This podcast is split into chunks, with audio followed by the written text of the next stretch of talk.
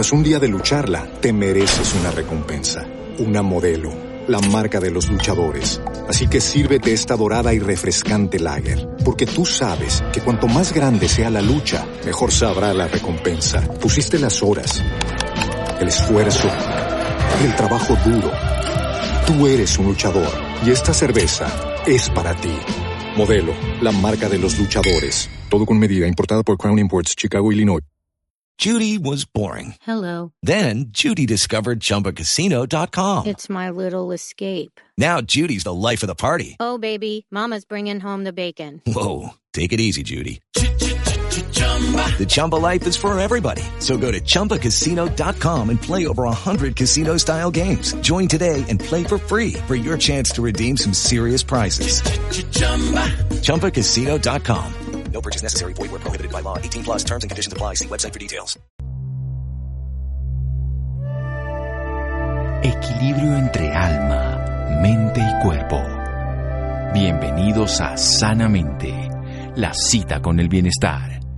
Dirige Santiago Rojas.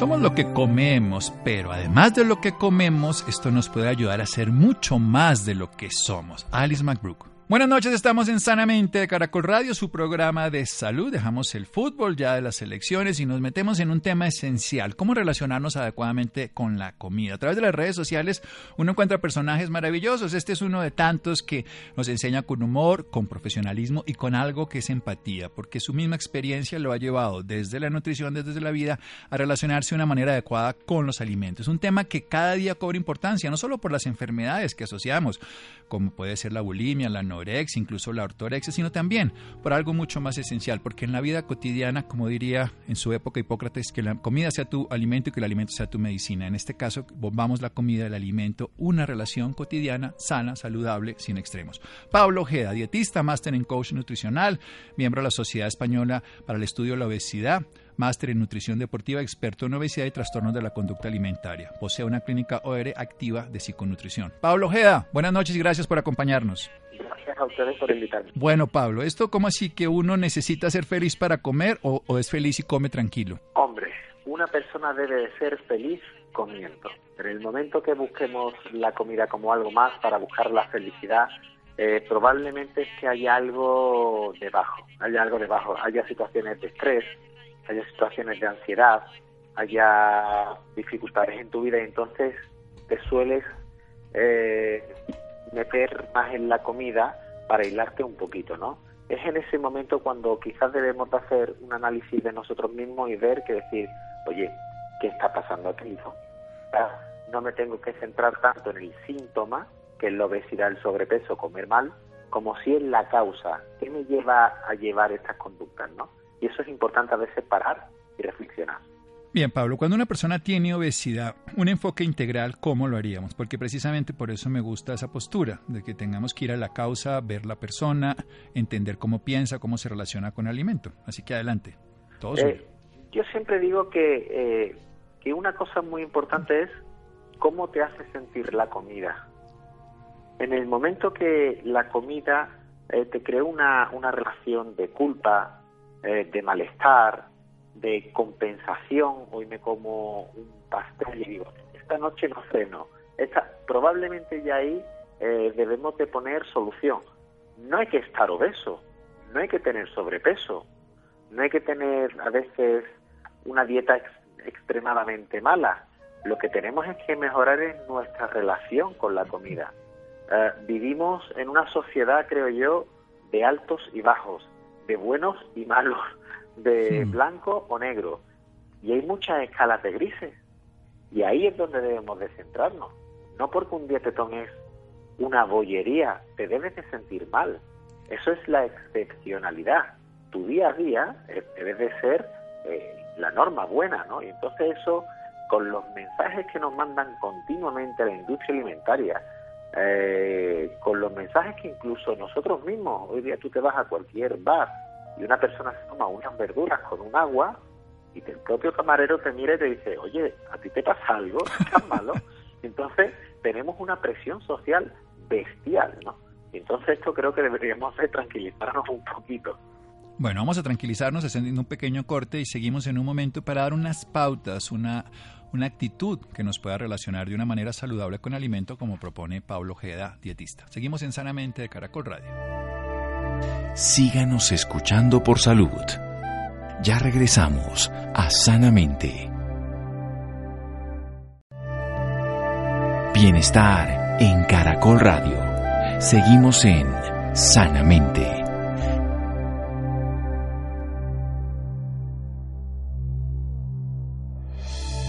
Seguimos en Sanamente de Caracol Radio. Nuestro invitado de hoy, él trabaja mucho en las redes sociales, ahora nos va a dar sus datos, lo pueden seguir, pueden aprender, pueden divertirse de la forma en que enseña y educa y nos pone una relación saludable con el alimento. Y nos está hablando de que si nosotros empezamos a sentir algún tipo de afecto inadecuado con la comida, por ejemplo cuando comemos, cuando tenemos culpa, cuando además necesitamos la comida para sentir felicidad, debemos abordarlo de una manera mucho más integral, no solamente pensando que porque estamos obesos, sino porque tenemos una relación inadecuada con el alimento.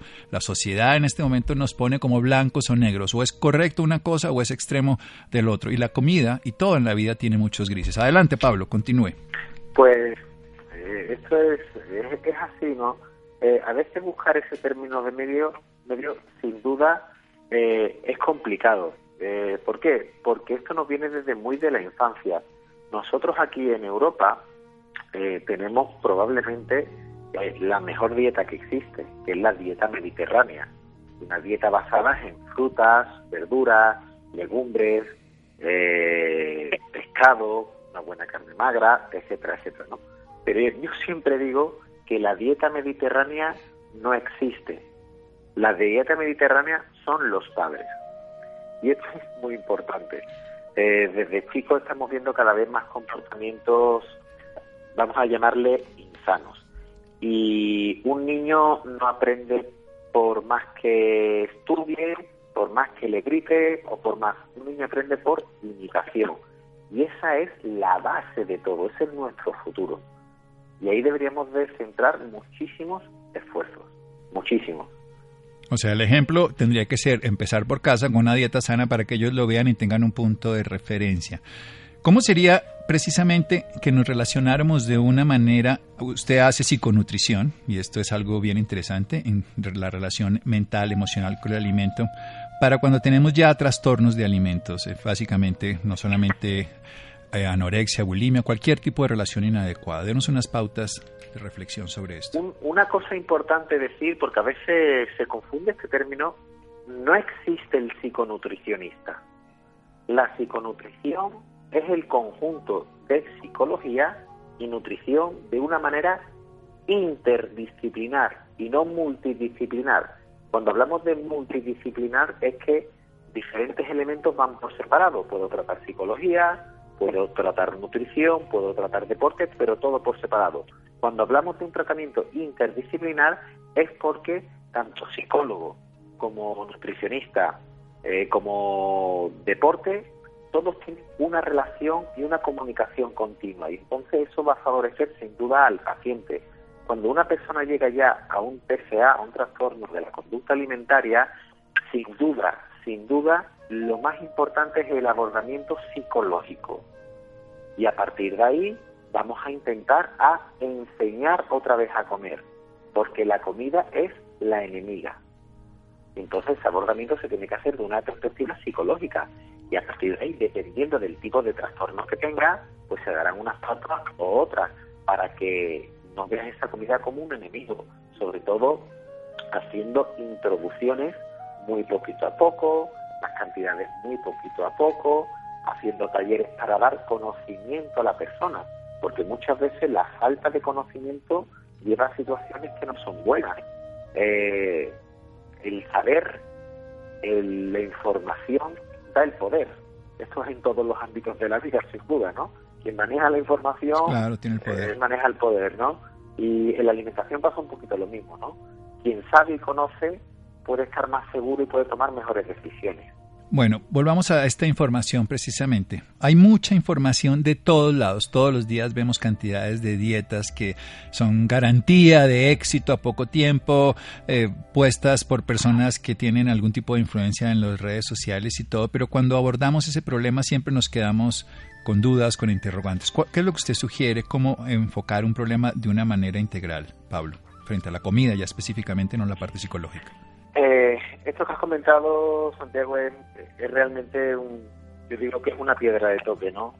Hoy todo el mundo sabe de todo, hoy todo el mundo da consejos de todo, hoy todo el mundo hace intervenciones de, todo, ¿no?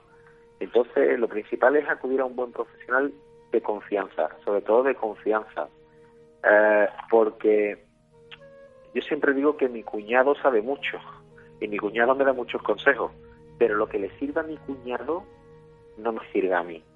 O lo que le sirve a mi primo no me sirve a mí. Yo soy yo y mis circunstancias. Eh, y yo no tengo la misma vida que tiene la persona de enfrente. Yo no tengo la misma economía que tiene la persona de enfrente.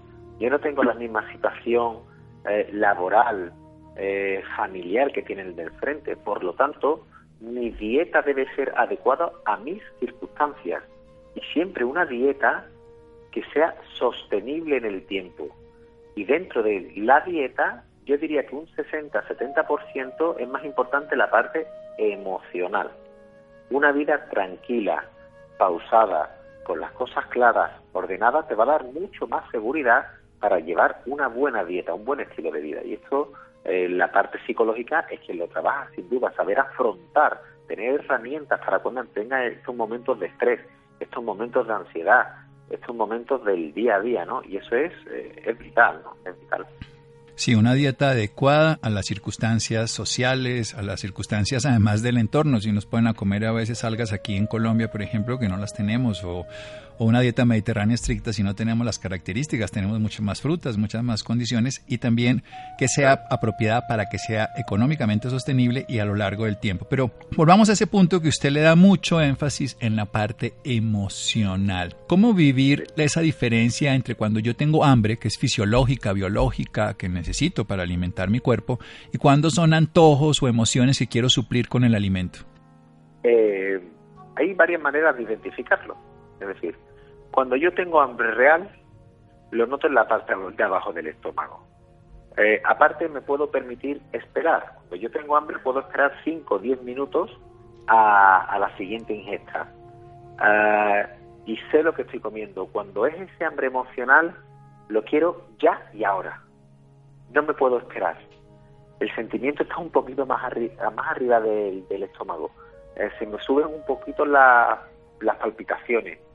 Eh, solamente quiero comer cosas determinadas. Tengo, quiero comer eh, fresas con chocolate.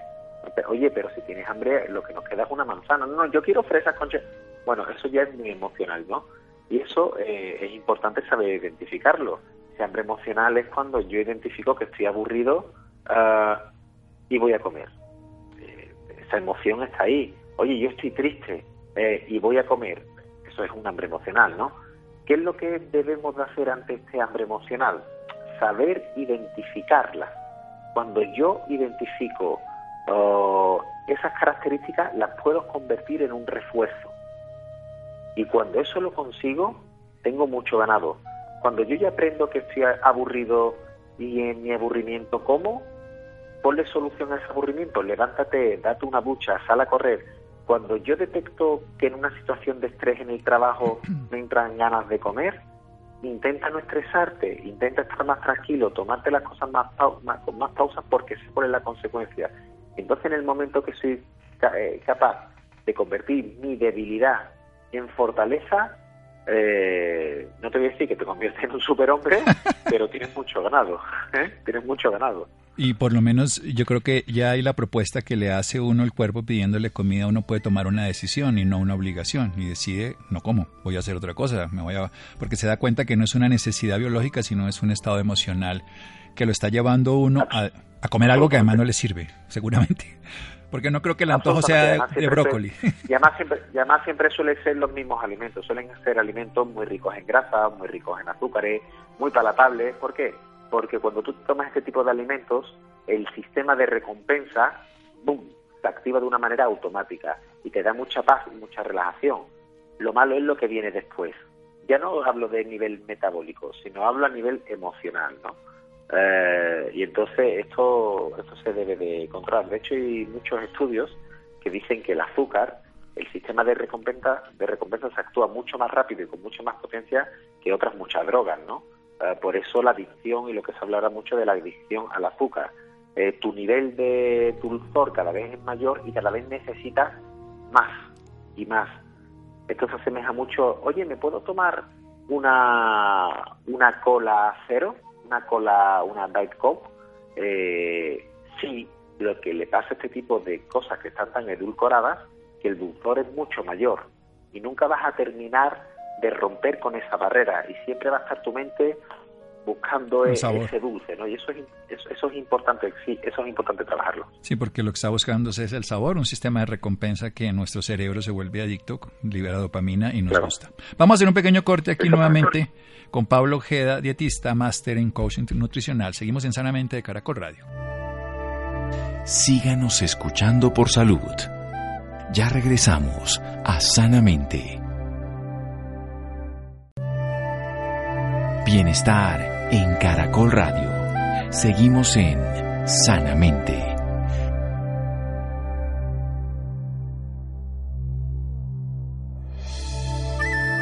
Seguimos en Sanamente de Caracol Radio, dietista, máster en coaching nutricional, miembro de la Sociedad Española para el Estudio de Obesidad, máster en nutrición deportiva, experto en obesidad y trastornos de la conducta alimentaria. Posee una clínica OR activa de psiconutrición, psiconutrición como una práctica interdisciplinaria, donde todos trabajan en la misma dirección, un psicólogo, nutricionista y deportólogo.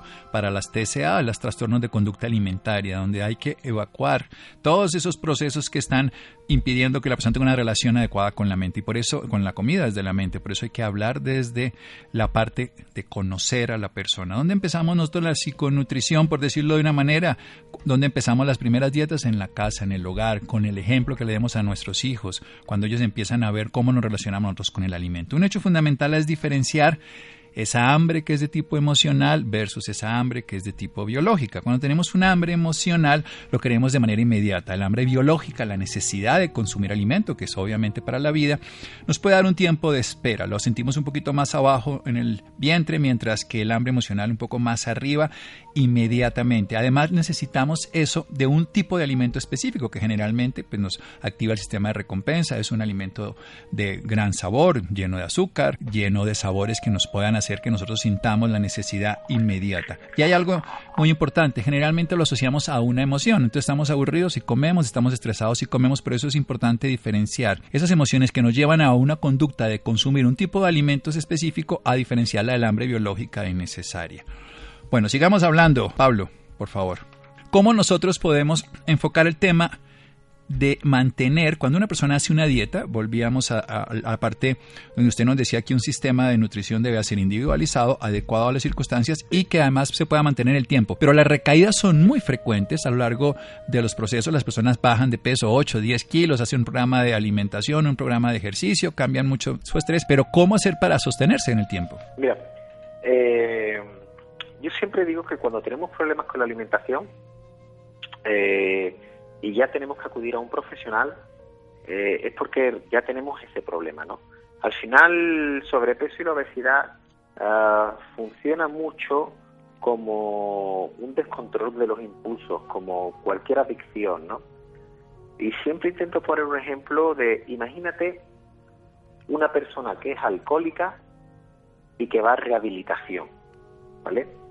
Eh, durante el periodo que está en esa rehabilitación, probablemente no beba, pero debe de cambiar todas las fichitas que tiene en su estantería y poner fichitas nuevas. Tiene que dejar muchas amistades, tiene que dejar de llevar dinero temporalmente, tiene que dejar de frecuentar los sitios a los que iba. ¿Por qué? Porque si no cambia ningún tipo de patrón, esa persona durante el tiempo que está en la rehabilitación probablemente le vaya bien pero en el momento que lo deje tendrá una recaída. Lo mismo pasa con las dietas. Si tú durante tu periodo de cambio no haces ningún cambio, simplemente haces a rajatabla lo que te hace el nutricionista, el dietista, tú vas a hacer la dieta y vas a perder peso. Pero ¿qué va a pasar cuando vuelvas a tu vida normal? Que no he cambiado ningún patrón de mi vida. Por lo tanto, voy a seguir comiendo lo mismo, haciendo las mismas cosas que hacía antes y vamos a recuperar el peso, vamos a ser una persona eh, abocada a las dietas. Por lo tanto, el cambio no es solamente un cambio a nivel nutricional, es un cambio de vida. Y eso hay que mentalizar a las personas, que es un cambio de vida. Sí, absolutamente importante esa frase y la vamos a recalcar de nuevo. Es un cambio de vida, es un cambio de patrón de relación con los alimentos. Es un proceso además que hoy reconocemos que hay procesos adictivos a ciertos tipos de alimento que además están preparados con esa intención de que a nosotros nos gusten más y que lo necesitemos aunque no tengamos hambre, que los necesitemos como una demanda que se vuelve adictiva y que cada vez queremos más cantidad. También que asociamos estados emocionales a la necesidad de consumir alimentos aunque no sea biológicamente necesario, aunque no sea hambre. Pero que además si no cambiamos el estilo de vida, pues volveremos a caer exactamente en lo mismo. Los patrones son los que llevan a que consigamos el mismo tipo de relaciones con personas, el mismo tipo de conflictos o el mismo tipo de accidentes automovilísticos, pues en el caso de la alimentación funciona igual. Bueno, Pablo, usted que es una persona que le gusta investigar, está investigando ahora una nueva posibilidad en su vida que es hacer ayuno. ¿Cómo le ha ido? Santiago, te voy a ser sincero. La verdad, por supuesto. Eh, estoy pasando hambre. Eh, a mí me habían dicho, yo había escuchado que el cuerpo se iba adaptando, que se iba, y yo personalmente, esto tengo que dejarlo muy claro, personalmente estoy pasando un poco de hambre, porque me, me he dado cuenta que no creo, creo que no es conveniente para el tipo de vida que yo llevo. Y eso es importante. Por eso siempre decimos que no todas las dietas son adecuadas para todas las personas. El ayuno no es adecuado para todas las personas. La dieta cetogénica no es adecuada para todas las personas. ¿Son buenas estrategias nutricionales? Sin duda. Tras un día de lucharla, te mereces una recompensa, una modelo la marca de los luchadores. Así que sírvete esta dorada y refrescante lager, porque tú sabes que cuanto más grande sea la lucha, mejor sabrá la recompensa. Pusiste las horas, el esfuerzo, el trabajo duro. Tú eres un luchador y esta cerveza es para ti. Modelo, la marca de los luchadores. Todo con medida, importada por Crown Imports, Chicago, Illinois. Sin duda, pero ¿son adecuadas para todas las personas? No, absolutamente no. ¿Por qué? Porque me he dado cuenta que por las tardes trabajo mucho y necesito comer por la noche porque tengo mucha hambre. Eh, por la mañana tengo una actividad muy fuerte porque me gusta hacer deporte y me tengo mucha hambre. Y como llego a mi casa, y entonces me, está costando esa adaptación, me está costando mucho esa adaptación, sin duda. Esto es lo que me ha llegado a darme cuenta, es lo que hablamos muchas veces, hemos dicho ahora en el programa, ¿no? Eh, que no hay una dieta para todo el mundo y ya puede ser buena, ya puede ser la mejor y ya puede tener muchísima evidencia científica, pero, pero para mi estilo de vida, para mis circunstancias, no es la que más me conviene, no es la que más me conviene. Pero Pablo no desayuna, ¿cierto? Bueno, por lo menos eso lo ha contado en otras oportunidades. Exactamente, sí, sí, eh, no estaba no estaba desayunando, eso, es lo que había dejado de hacer. Sí. El, el, no, de, no desayunar, uh, pero estoy teniendo hambre, estoy teniendo hambre. No, no puedo decir otra cosa. Sí, sí, la verdad, esa es la idea. Lo está viviendo y, Pablo además tiene la experiencia de haber tenido sobrepeso y tener esa posibilidad de comprender desde el lado del paciente. Muchas veces los que estamos al otro lado pontificamos sobre lo que debería ser una persona, tal vez como eh, si nosotros estamos educando a unos padres a educar a sus hijos y nunca hemos tenido ninguno. ¿Cómo ha sido toda esa transición de haber tenido sobrepeso, ahora no, no con el ayuno, sino a través de los años, para poder manejar una nueva realidad corporal y una nueva relación con el alimento?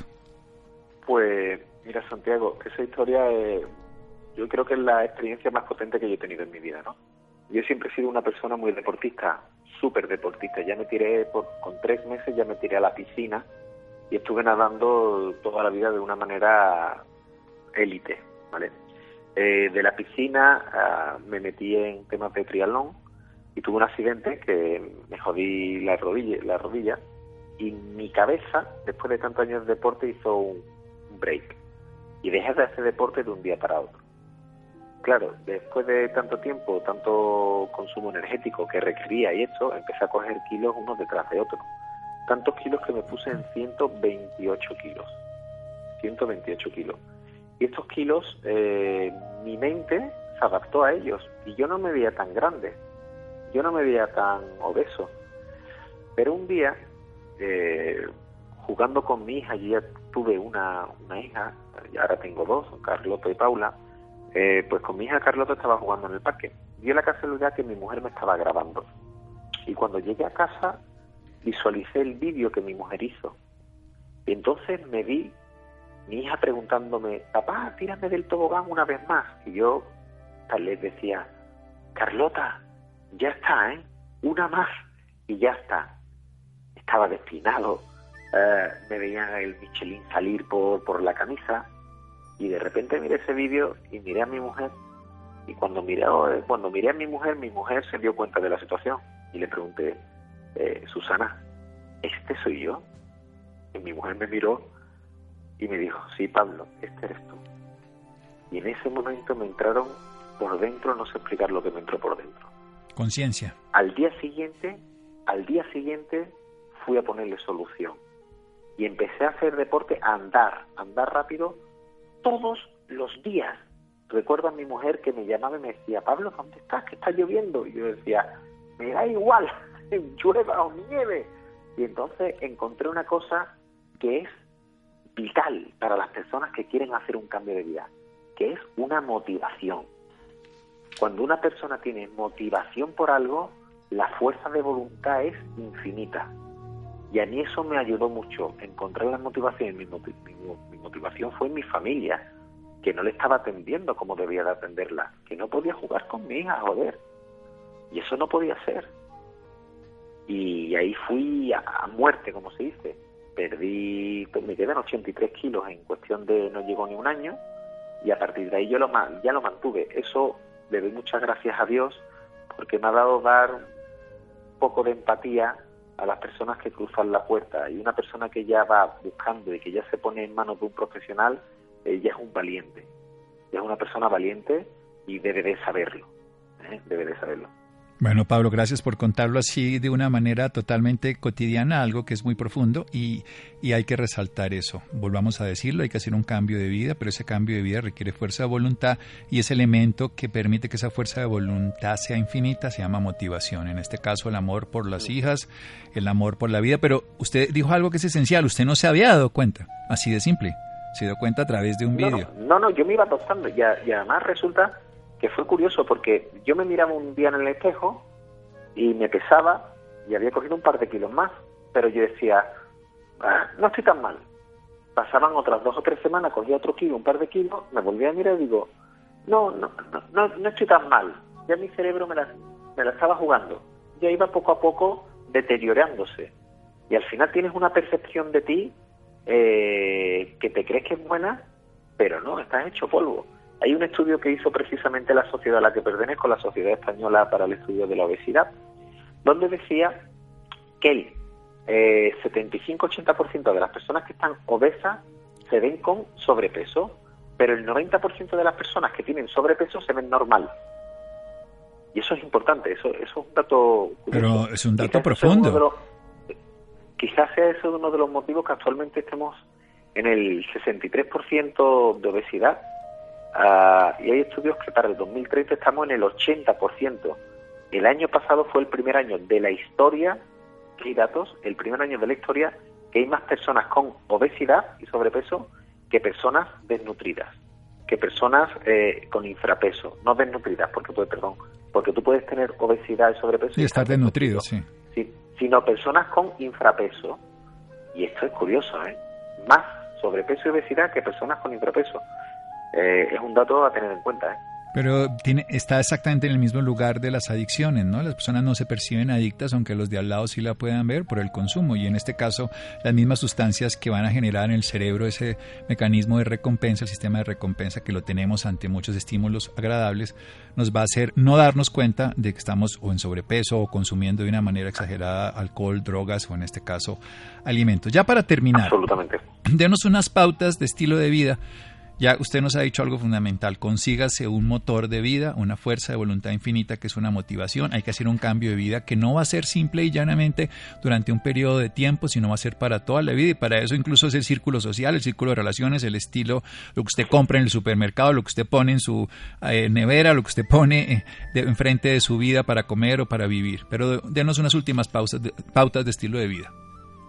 Pues mira, mira, Santiago, eh, si te juntas con sano, probablemente tú seas sano.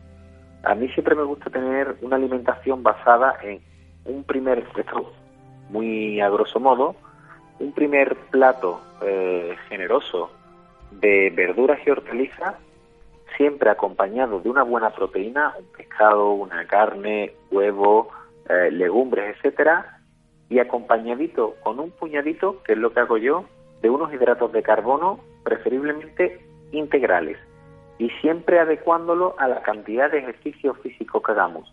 Es muy importante, es vital hacer ejercicio físico y también ejercicio físico de fuerza.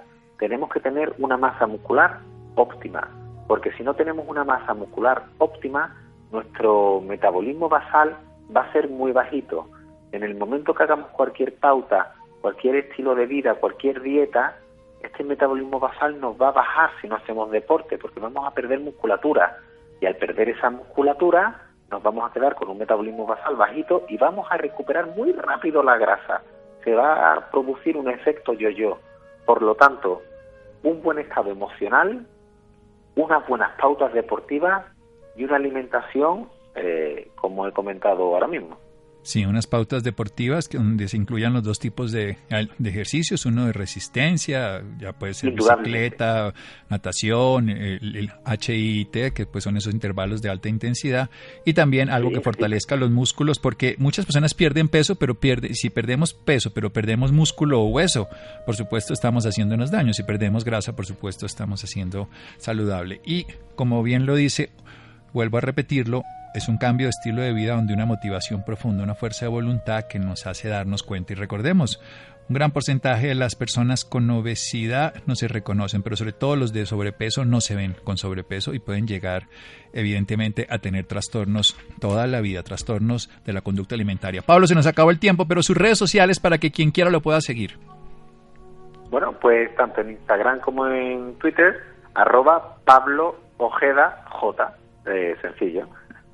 Sí, en Instagram y en Twitter, ahí ustedes le pueden ver videos haciendo varios tipos de demostraciones públicas y contando sus historias que ahora aquí las compartimos sanamente de Caracol Radio. Un abrazo, Pablo, muchísimas gracias. Gracias a ustedes y siempre disponible cuando lo necesitéis. Bueno, seguimos en Sanamente de Caracol Radio. Síganos escuchando por salud. Ya regresamos a Sanamente. Bienestar en Caracol Radio. Seguimos en Sanamente.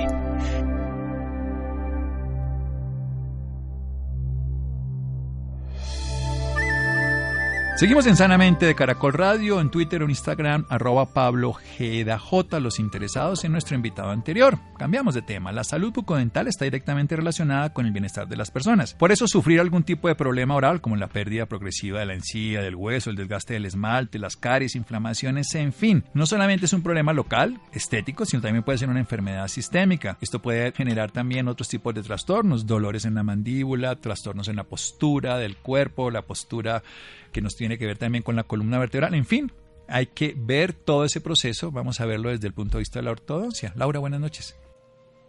Muy buenas noches Santiago para usted y para todas las personas que nos sintonizan a esta hora. Claro que sí, Santiago. Por esto la ortodoncia se convierte en un tratamiento esencial para la salud de las personas. Bueno, y para hablar un poco más sobre este tema, esta noche nos acompaña el doctor Joaquín Tiberio Ariza Olaya, odontólogo egresado del Colegio Odontológico Colombiano, con especialización en ortodoncia y ortopedia maxilar en la Universidad Militar Nueva Granada. Doctor Joaquín, muy buenas noches y bienvenido Sanamente de Caracol Radio.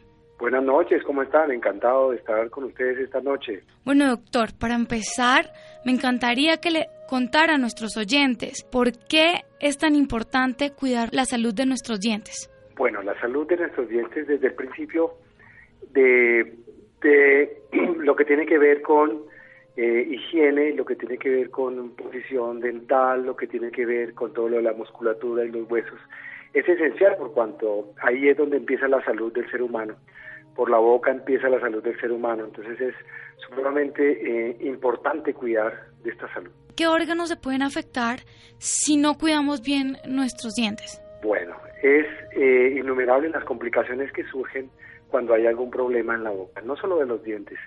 Sabemos todos que todo lo que entra por la boca pues alimenta el cuerpo, alimenta el organismo. Y de ahí en adelante hasta todos los eh, problemas mecánicos que surgen de una malposición dental pueden afectar eh, desde los huesos del cráneo, pasando por las vértebras y llegando toda la columna, inclusive hasta la bipedestación. Es, es increíble la cantidad de problemas que pueden ir desde los pies a la boca y eh, en sentido contrario, eh, de la boca hacia los pies. Es increíble todas las patologías y todas las complicaciones que pueden haber a partir de la boca, no solo de los dientes, sino a partir de la boca. ¿Y anímicamente también puede afectar? En todo sentido, en todo sentido. No, no hay nada que esté desconectado con el cuerpo. Y si algo está conectado con, con el cuerpo es toda la parte oral, porque es la comunicación también. Es por donde tú te alimentas, es toda la parte inclusive estética que funciona eh, cuando tú vas a interactuar eh, anímicamente y socialmente con las personas. Bueno, ¿y cómo es la relación con la alimentación? La relación con la alimentación en la boca es, supremamente importante porque fíjate que no más el hecho de que tú tengas que mm, poner saliva en un bolo alimenticio que contribuye a toda la digestión de ahí en adelante. Hay parte de la digestión, una buena masticación, un buen ciclo de masticación, un buen embebimiento de saliva con el bolo alimenticio. Ahí ya empieza a funcionar el cuerpo con todas sus enzimas en el primer paso de la alimentación. Es increíble todo lo que hay ahí. Doctor Ariza, ¿y cómo pueden nuestros oyentes cuidar de una mejor manera sus dientes?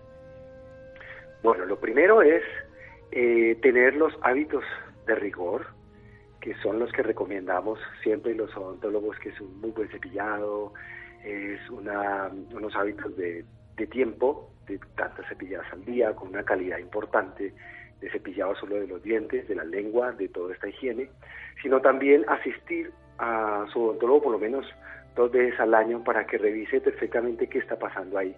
Muchas de las cosas y muchas de las patologías generales y sistémicas en el cuerpo, su primera acción y su primera detección se ven en la boca.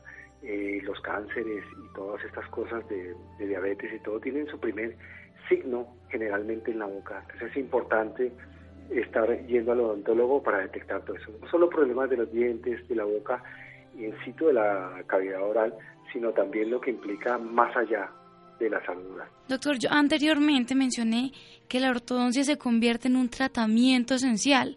¿Por qué? Exactamente, todo esto va relacionado, mira, va relacionado directamente con el mismo ciclo de masticación, eh, por un lado, ¿no? Pues un ciclo de masticación porque cuando tú tienes una malposición dental y no puedes eh, eh, moler bien los alimentos o tienes una disfunción en este punto, los alimentos no van bien a, sintetizarse con sus, con sus vitaminas y todo y es difícil de reabsorber ya a nivel del intestino delgado. Entonces es importantísimo que, que toda esta posición de los dientes esté bien lograda. Además la posición de los dientes también influye mucho en que no puedas limpiarlos bien o que hayan acúmulos de placa bacteriana que producen después una inflamación gingival y una inflamación periodontal que viene después en detrimento de, que esos dientes se mantengan en boca durante el tiempo que tienen que estar para poder alimentarse.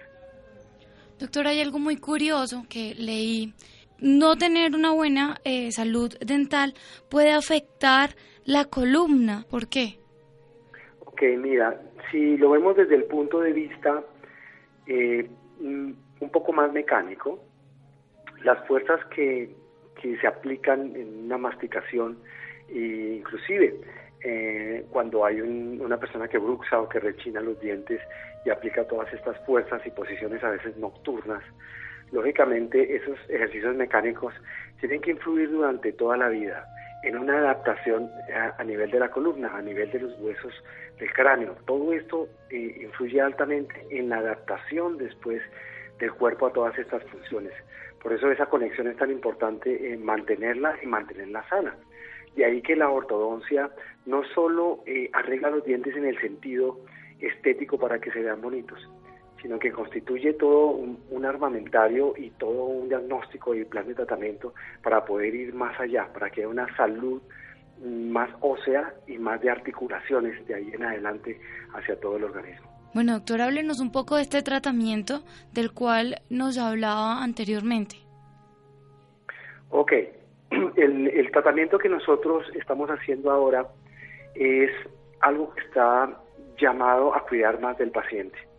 La ortodoncia normal que se trabaja se, trabaja muy con, los brackets convencionales eh, que trabajan con un alambre, el bracket sostiene el alambre y el alambre mueve los dientes y todo eso tiene toda una, una constante de arreglo de la posición de los dientes para lo que hablábamos, para que haya una mejor salud general del cuerpo y del organismo.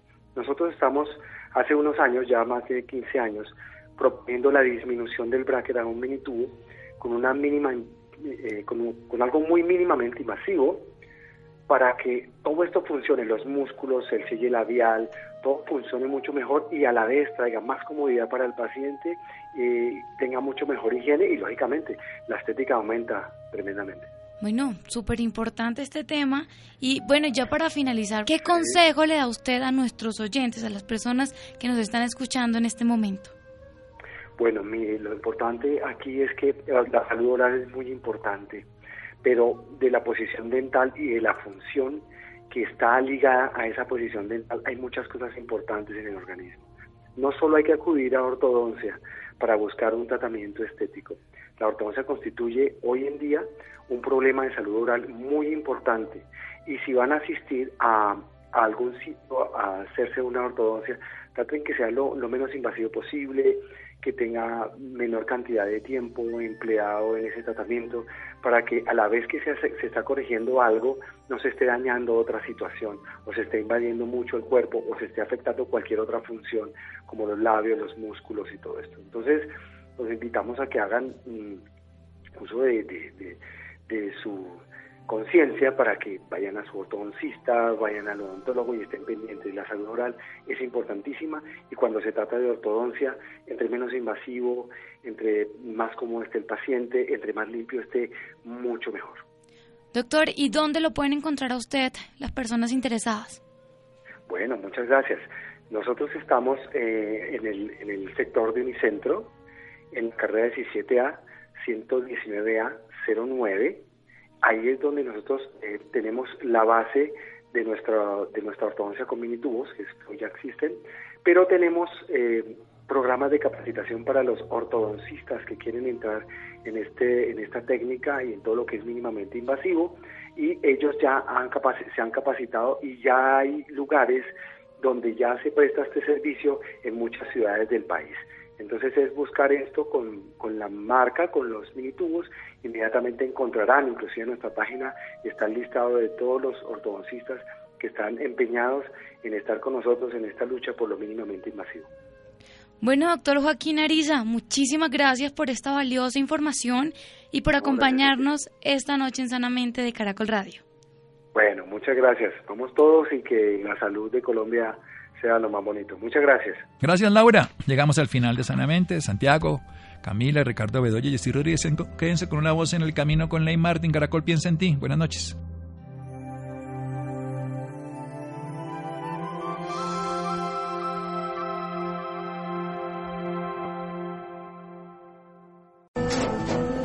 Tras un día de lucharla, te mereces una recompensa, una modelo la marca de los luchadores. Así que sírvete esta dorada y refrescante lager, porque tú sabes que cuanto más grande sea la lucha, mejor sabrá la recompensa. Pusiste las horas, el esfuerzo, el trabajo duro.